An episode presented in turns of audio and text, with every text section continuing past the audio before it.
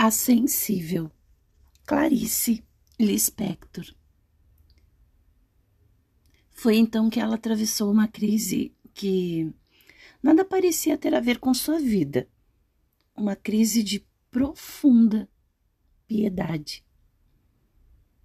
A cabeça tão limitada, tão bem penteada, mal podia suportar perdoar tanto não podia olhar o rosto de um tenor enquanto este cantava alegre. Virava para o lado o rosto magoado, insuportável, por piedade, não suportando a glória do cantor. Na rua, de repente, comprimia o peito com as mãos enluvadas, assaltada de perdão.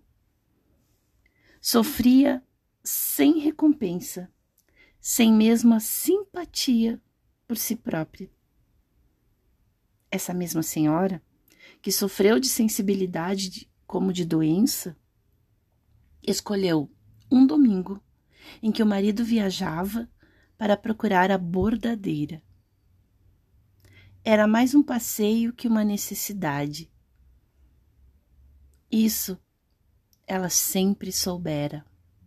Passear como se ainda fosse a menina que passeia na calçada.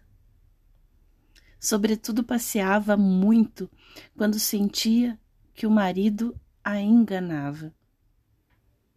Assim, foi procurar a bordadeira no domingo de manhã.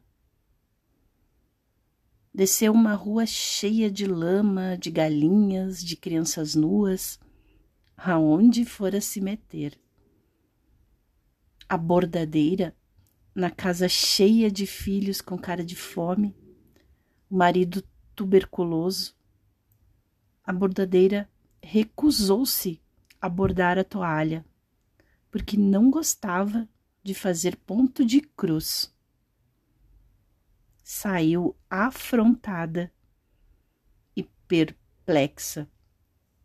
Sentia-se tão suja pelo calor da manhã e um de seus prazeres era pensar que desde sempre, desde pequena, fora muito limpa.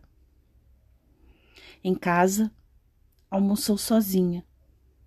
Deitou-se no quarto meio escurecido, cheia de sentimentos maduros e sem amargura. Oh, pelo menos uma vez não sentia nada.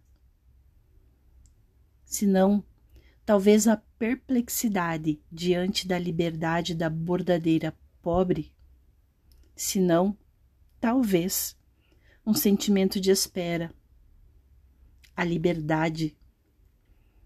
Até que, dias depois, a sensibilidade se curou assim como uma ferida seca. Aliás, um mês depois, teve seu primeiro amante primeiro de uma alegre série.